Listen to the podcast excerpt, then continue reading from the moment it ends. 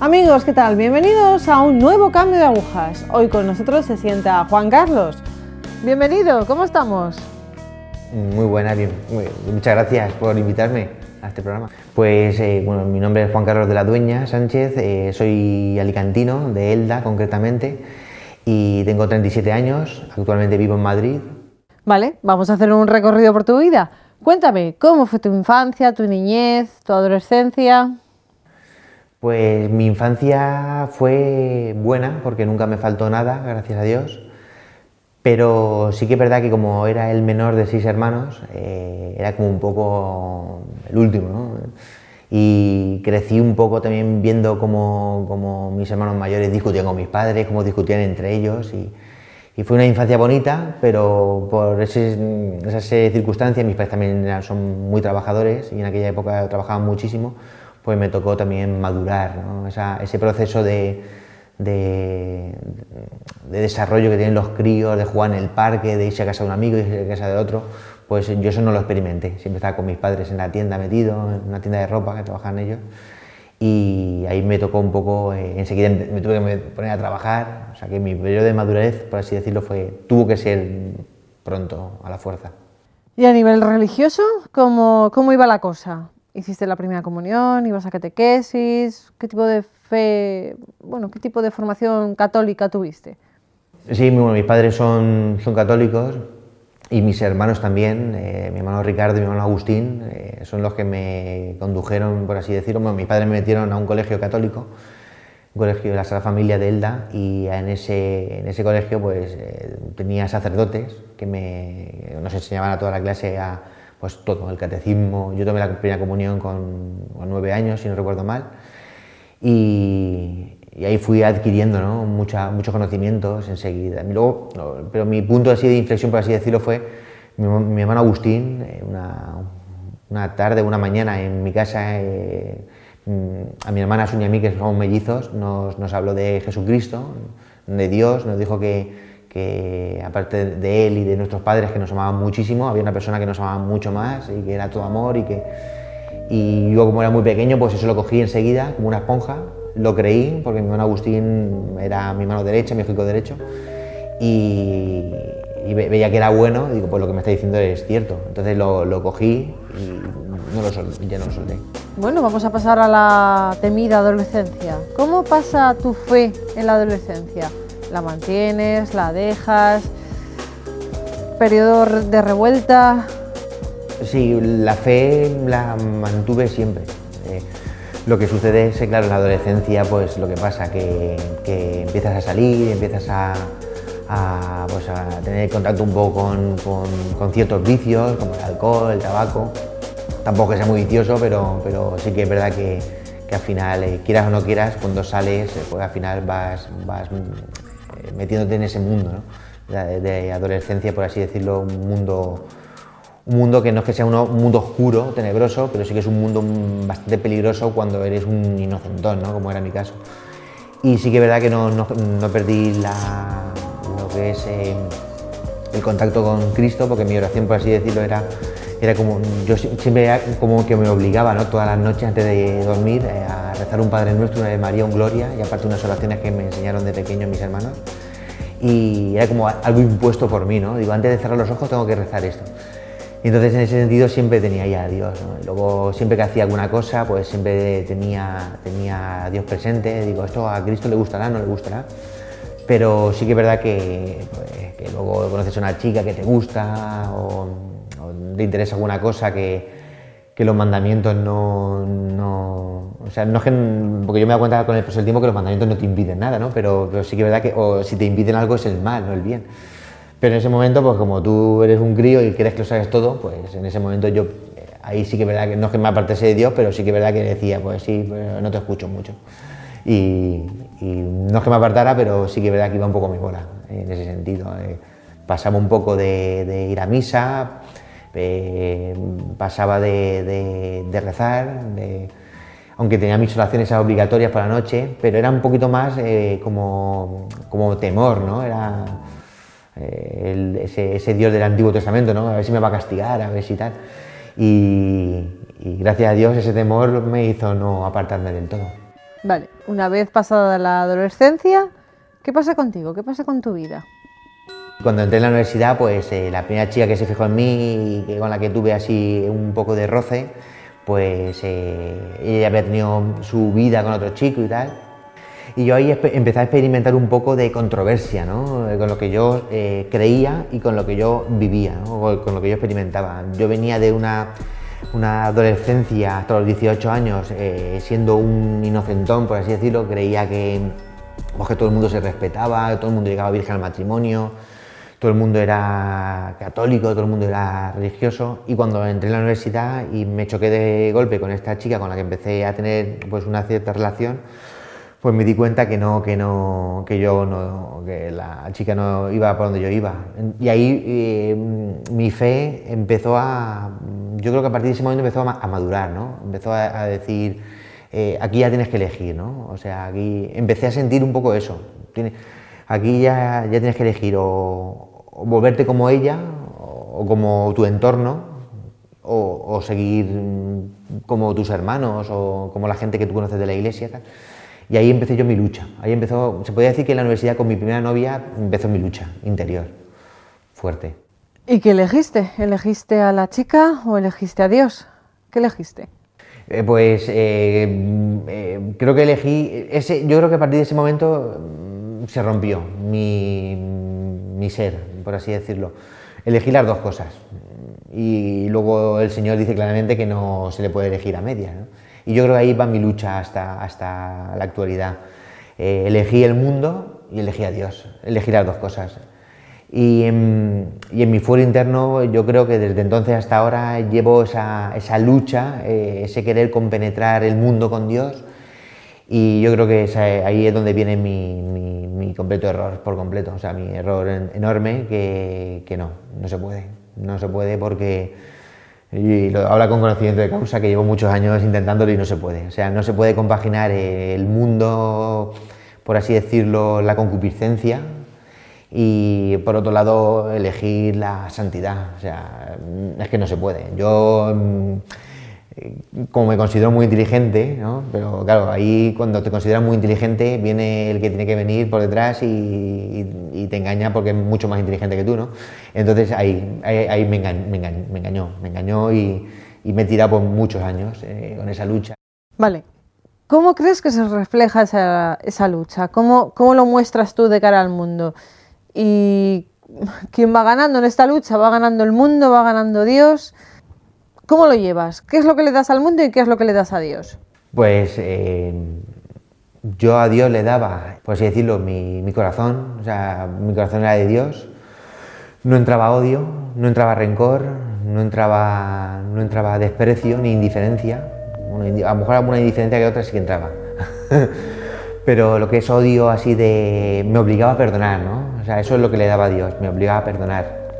No quería guardar rencor y aunque sí que es verdad que a veces el orgullo me vencía y, yo a veces antes era mucho como mi padre, ¿no? Mi padre se enfada y se va y luego eh, se le calma un poco el corazón y vuelve, ¿no? Pues yo le entregaba eso a Dios. A Dios, eh, antes de hacer una cosa a lo mejor fuerte, pues eh, decía, Padre, esto, esto no lo quiero, o, debo hacerlo o no debo hacerlo. Tenía esa, como, ese contacto profundo con el Señor, ¿no? eso se lo daba a Él. A nivel práctico, eh, la iglesia sí que es verdad que dejé de ir, dejé de ir porque, porque, no sé, dejé de ir. O sea, en ese sentido práctico cero. Rezar, rezaba muy poquito y luego eh, eh, al otro, al otro lado, al mundo, pues le daban pues, muchas cosas también. Le daba, salió el fin de semana, me entregaba al vicio, o sea, al alcohol. Yo, yo por aquel entonces solo era alcohol y, bueno, solo, nunca he hecho muchas cosas más, pero era alcohol y, y tabaco, porque gracias a Dios nunca me he enganchado a ninguna droga, ni, ni siquiera al alcohol ni al tabaco, pero sí que es verdad que me, que me gustaba. Y luego también, pues, eh, relaciones con las chicas, también, eh, tampoco muchas, pero alguna que otra y sobre todo el, despreocuparme un poco por completo de, cosas de Dios. ¿no? A Dios le da, por así decirlo, mi, mi corazón y al mundo le da mi cuerpo. ¿no?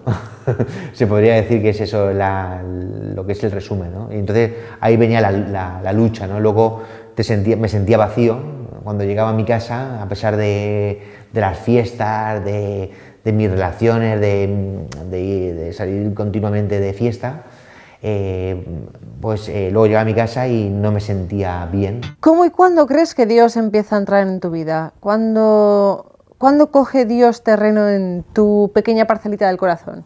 En ti. ¿Cómo crees? Pues eh, empieza a coger un poquito más terreno Dios en mi vida cuando empiezo a, a, tener esa relación más profunda con mi primera novia, ¿no? Empiezo a plantearme, a plantearme el, por qué no termino de estar a gusto con ella, el por qué el, irme de vacaciones con ella o, el estar con ella no, no, me llena. Y luego cuando lo dejamos, lo dejamos y yo me siento fatal al poco tiempo, quiero volver con ella, ella no quiere y entonces eh, ahí se produce en mí una, eh, un dolor muy fuerte. Es como salvando la distancia, es como si, hubiese muerto alguien, ¿no? Porque ella no quería saber nada de mí y entonces yo no, entendía ese dolor. Y enseguida al año tuve otra, otra novia, tuve en la universidad tuve otra, otra novia, la hermana de un amigo mío, por aquel entonces, y esta chica sí que me caló, me caló más, me caló mucho más profundo. Y como también tenía la experiencia de la otra relación, pues dije, pues en esta no voy a cometer los mismos errores. Y, no, y es verdad que no cometí los mismos, cometí muchos más.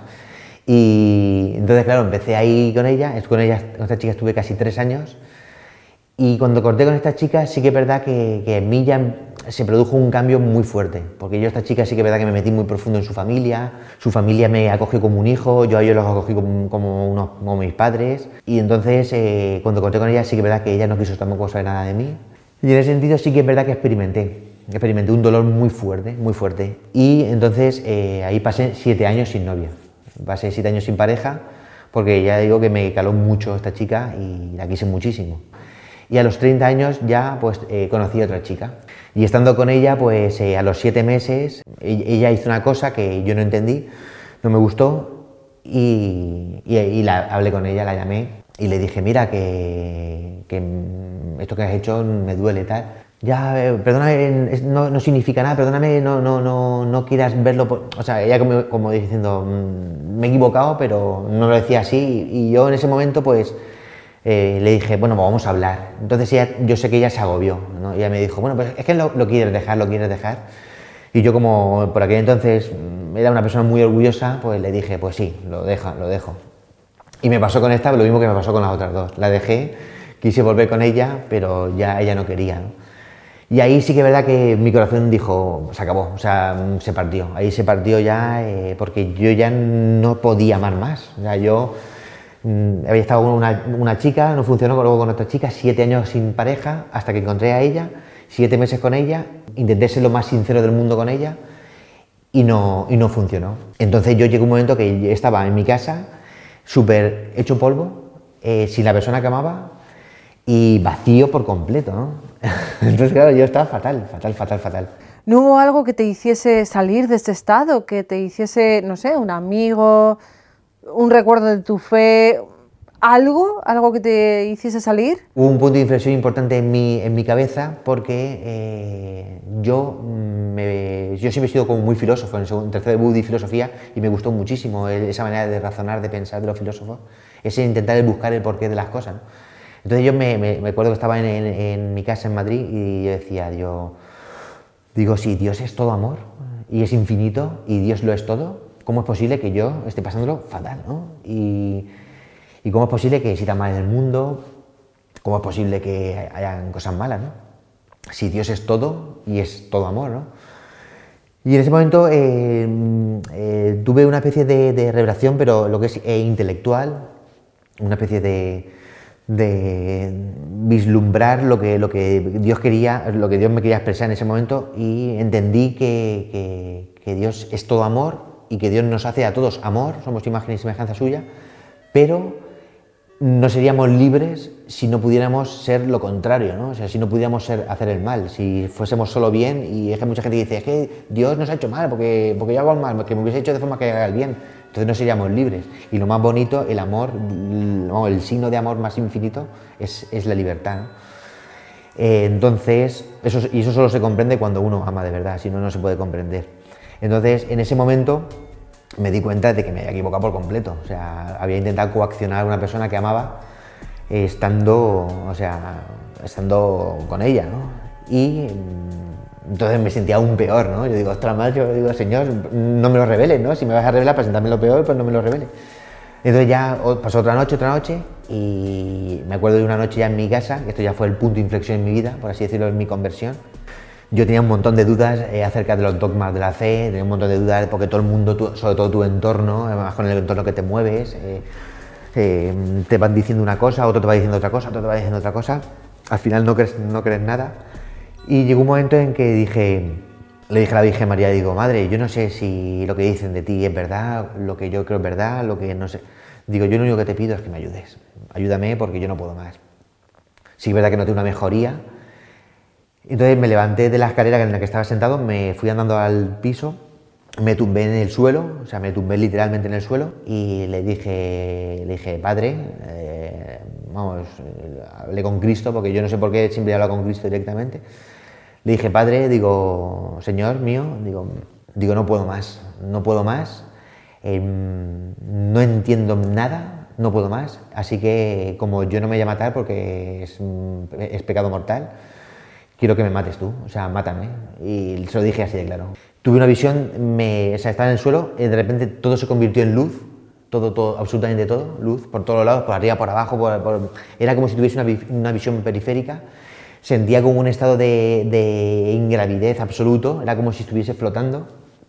Y luego sentí una paz inmensa y un amor eh, infinito. O sea, era como lo que siempre, lo que siempre he soñado, eh, pues eh, si me imaginé en el momento ese que vi a la chica esta, que era la mujer de mi vida y que ya no iban a experimentar sensación más bonita, eso fue con creces eh, superior, pero bueno, eso es, es, infinito, no se puede explicar con palabras.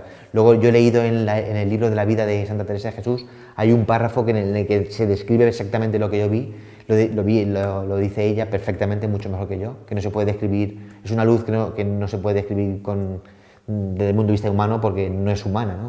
es mucho más brillante que el sol, pero no ciega, es una es, es, precioso. Y a partir de ese momento, no sé cuánto tiempo duró, porque no estaba mirando el reloj, pero, pero sí que es verdad que cuando se fue, eh, me sentí, me levanté y dije, para adelante.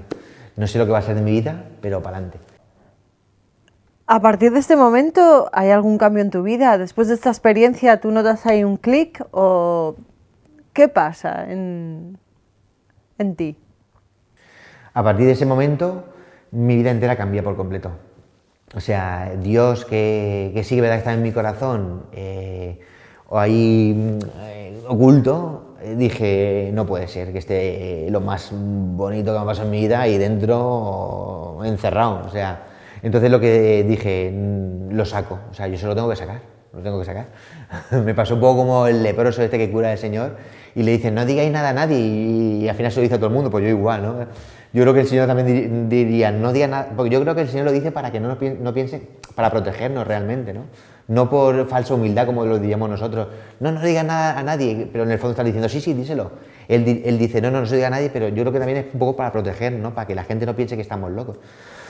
Obviamente toda mi familia pensó que estaba loco, eh, la gente empezó a decirme que eso es que me había fumado algo, alguna cosa, eso es alguna droga que te has tomado. Eh, eso, es, eso es porque tu mente hace una, hace una cosa ahí y claro, y produce un clic ahí en tu cerebro, tal. Yo digo, vale, eh, lo que vosotros me digáis, pero a mí ese clic me ha cambiado la vida por completo, ¿no? Y, y, yo ya no soy el mismo, ni puedo ser el mismo. De hecho, llevo, eso fue en el 2011, estamos en el 2018 y yo llevo siete años en el que no tengo ni idea de lo que Dios quiere para mí, pero soy el tío más feliz del mundo. es una cosa muy, muy extraña. Y ahí está mi vida. Mi vida ahora mismo está en un momento en el que escribo mucho, leo mucho, vidas de santos, por supuesto. A mí otro tipo de lectura no me interesa para nada, pero es que no, porque, es que no me interesa para nada, es que me aburren por completo, entonces solo leo eso. Entonces, ¿has vuelto a practicar tu fe en serio? O sea, ¿realmente has llegado ya, pues eso, a todos los actos sacramentales? vamos, ¿lo has cogido ya? Sí, he vuelto a la práctica sacramental, eh, lo cogí con muchísima fuerza, o sea, pasé de no ir a misa a ir a misa todos los días y a lo mejor hasta tres veces iba a misa. Eh, sí que es verdad que después de, esa, de, ese, de no ir a misa, ir todos los días, eh, sí que es verdad que, porque luego también, aunque esto sea para otro programa, ¿no? Pero sí que es verdad que te metes en la iglesia y en la iglesia también ves cosas que ves fuera, ¿no? O sea, porque tú piensas que cuando te conviertes y entras en la iglesia todo va a ser maravilloso y, que toda la gente de la iglesia buah, es santa. Lo, mismo que pasó con 18 años, que pensaba que todo el mundo era santo, pues cuando me convertí yo dije, pues todos en la iglesia van a ser santos y tal. Pero luego te metes en la iglesia y descubres que no, que, que el mismo mal, por así decirlo, que hay fuera está también dentro. Y entonces, eh, y también empiezas a entender a la gente que dice, no, pero es que yo no creo en la iglesia porque tal y cual. Y empiezas un poco, y al final también viene mucha lucha, y al final, eh, después de un proceso muy arduo, uno sí que es verdad que tiene que llegar a la, a la, conclusión de decir, pero yo estoy con la iglesia o no estoy con la iglesia. Y ahí es verdad que mi momento llegó y yo dije, yo estoy con la iglesia a muerte. O sea, yo, aparte que eh, luego lo entiendes.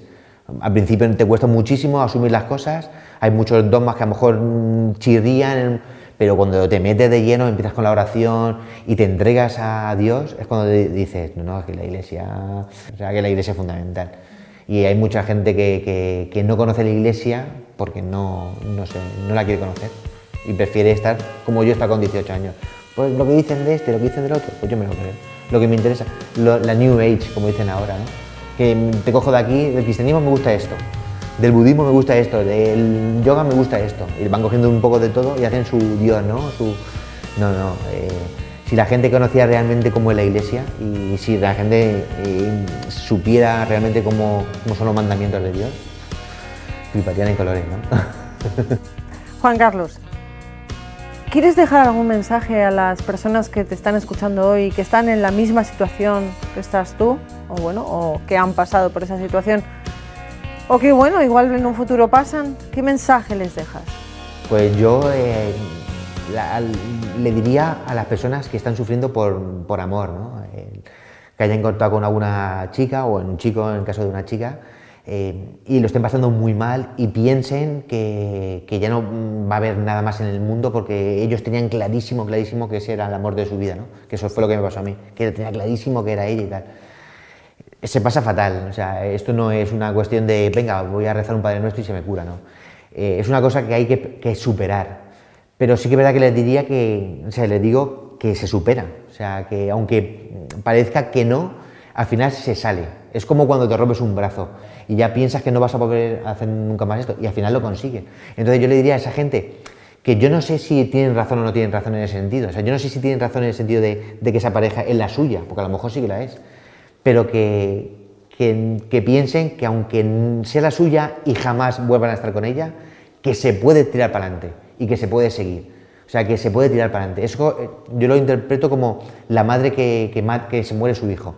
O esa gente que pasa, que ya no puede seguir viviendo. Sí, sí, lo que que tiene que tener la fe. Y esa fe no se puede poner ni en los amigos, ni en la riqueza, ni en la fama, ni en las joyas, nada. Esa fe se tiene que poner única y exclusivamente en Jesucristo, por supuestísimo en Jesucristo, que es eh, para mí Jesucristo es el, perdón hecho carne, porque Dios es amor, y, el Espíritu Santo. Si creen en la Santísima Trinidad, que es Padre, Hijo, Espíritu Santo, y por supuesto en la Santísima Virgen María, todo se supera. Juan Carlos, muchísimas gracias. De nada, de nada. Amigos, me he quedado sin tiempo. Este es el mal de este programa. Gracias, gracias por estar ahí. Hasta la próxima. Gracias.